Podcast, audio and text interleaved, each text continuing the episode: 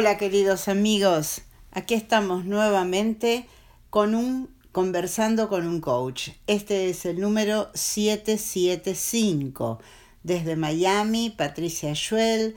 Hoy voy a charlar con ustedes acerca de la gestión del buen humor. El buen humor. ¿Cuánta gente eh, conocemos eh, que no tiene buen humor? No sé, eh, la vemos como seria, como triste, como si esa seriedad eh, le diera mm, cierta, cierta formalidad que está buscando y que yo pienso que si la busca en la seriedad es porque en realidad esa formalidad no la tiene. Pero bueno, vamos a, vamos a empezar a, conversar y ver eh, de qué se trata esto del buen humor. En realidad, tenemos que pensar primero cuál es la función principal de un coach. Y la función principal de un coach es la creación de un contexto donde ocurra lo necesario para conseguir el resultado que el coach se propone. Entonces, ¿por qué no pensar que el buen humor puede ser eh, una, una herramienta? ¿Sabías que el buen humor no le resta seriedad al trabajo? Podemos estar trabajando y podemos estar de buen humor.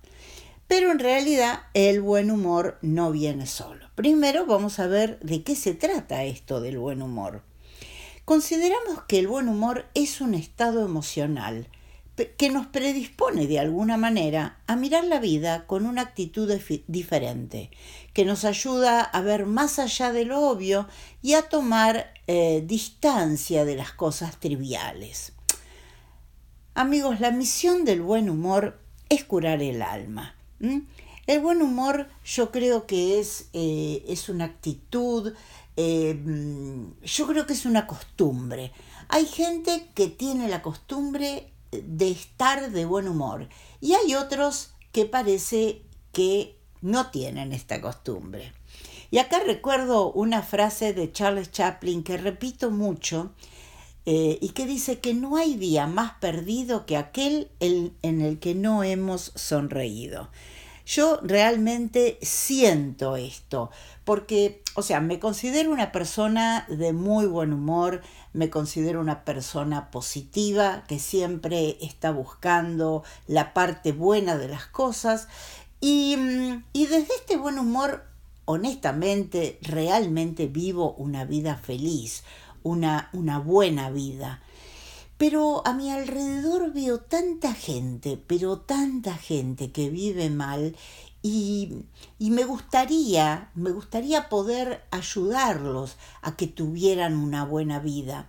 Y a veces hablo con ellos, hablo con gente, no con ellos, hablo con gente y, y, y trato de explicarles que ser feliz es fácil, es eh, realmente es simple, em, pero nosotros eh, al vivir hacemos las cosas complicadas.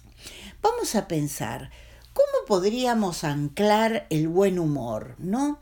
Primero, teniendo optimismo. O sea, haciendo foco en lo positivo.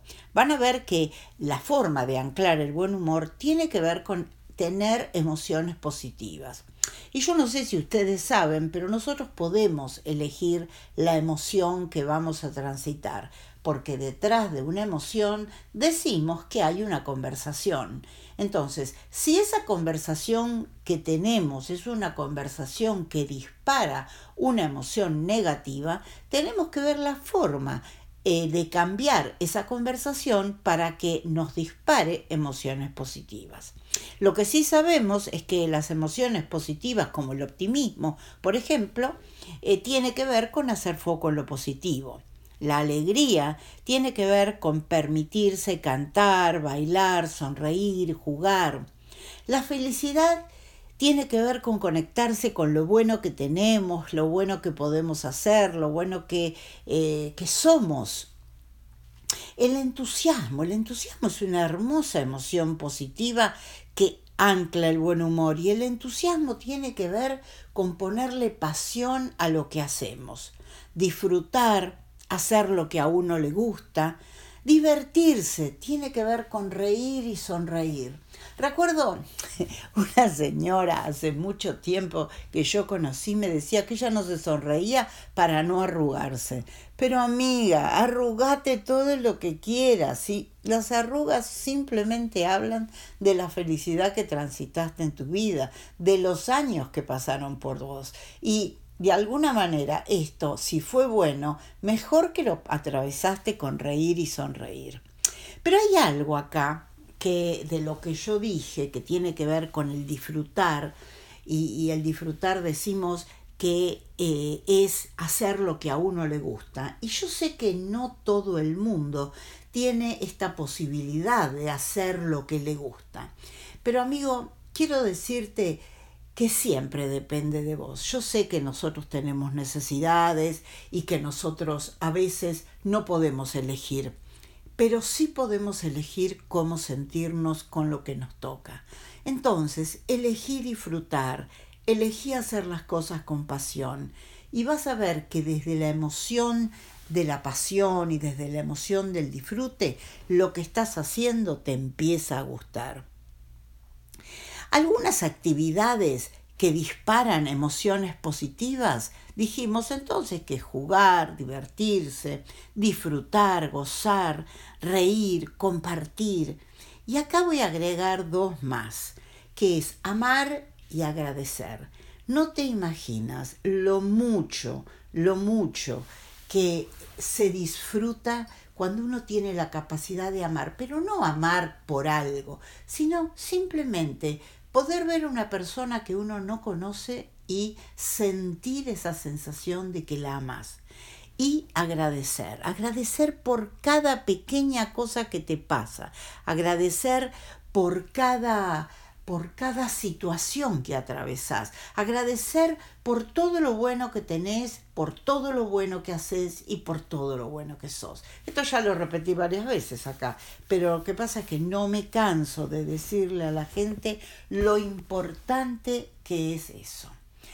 Y acá voy a tocar otro temita que tiene que ver con la capacidad de jugar. La capacidad de jugar es una forma de aprendizaje, de socialización, que nos permite desarrollar talentos, capacidades, creatividad, confianza en uno mismo y autoestima. Hay como una creencia de que a mi edad no me voy a poner a jugar. No, amigo, nunca se es demasiado viejo para dejar de jugar jugar a todo lo que tengas ganas de jugar, porque jugando es cuando nos divertimos, jugando es cuando nos distraemos. No dejamos de jugar porque envejecemos, sino que envejecemos cuando dejamos de jugar. ¿Qué pasa cuando jugamos, cuando tenemos estas emociones positivas? ¿Qué es lo que pasa en el cuerpo? El cuerpo empieza a producir endorfinas. Las endorfinas son las hormonas que son segregadas por el cerebro y actúan como poderosos energizantes y euforizantes y desempeñan un poderoso papel neurotransmisor en el sistema nervioso central. Vamos a ver, las endorfinas, ¿qué es lo que hacen? Por un lado, mejoran el intercambio de oxígeno.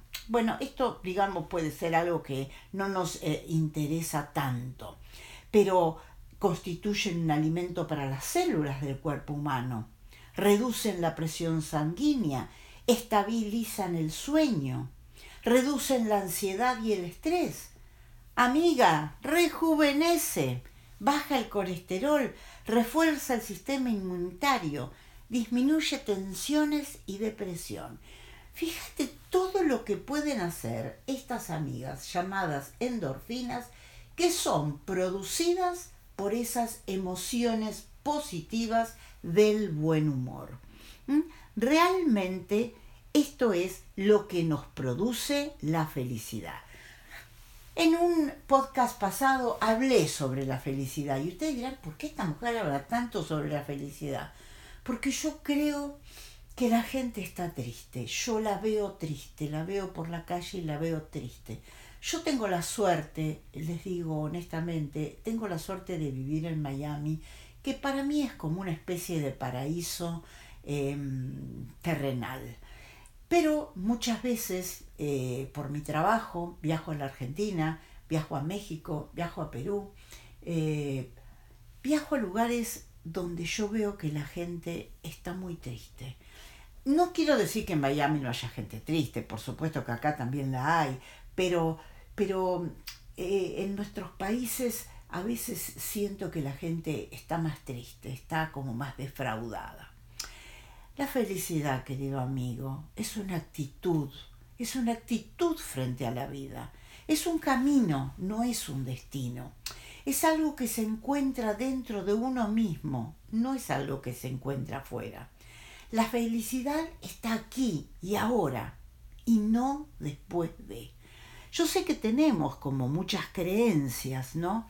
Eh, que, que, que, nos hacen pensar, si tuviera esto sería feliz, si me pasara lo otro sería más feliz. Pero querido amigo, la felicidad tiene que ver con encontrarla adentro tuyo, con crearla adentro tuyo. Hay un cuento que dice, si quieres felicidad por una hora, dormí una siesta, si quieres felicidad por un día, andate un picnic, si quieres felicidad por una semana, tomate unas vacaciones. Si quieres felicidad por un mes, casate. Si quieres felicidad por un año, hereda una fortuna.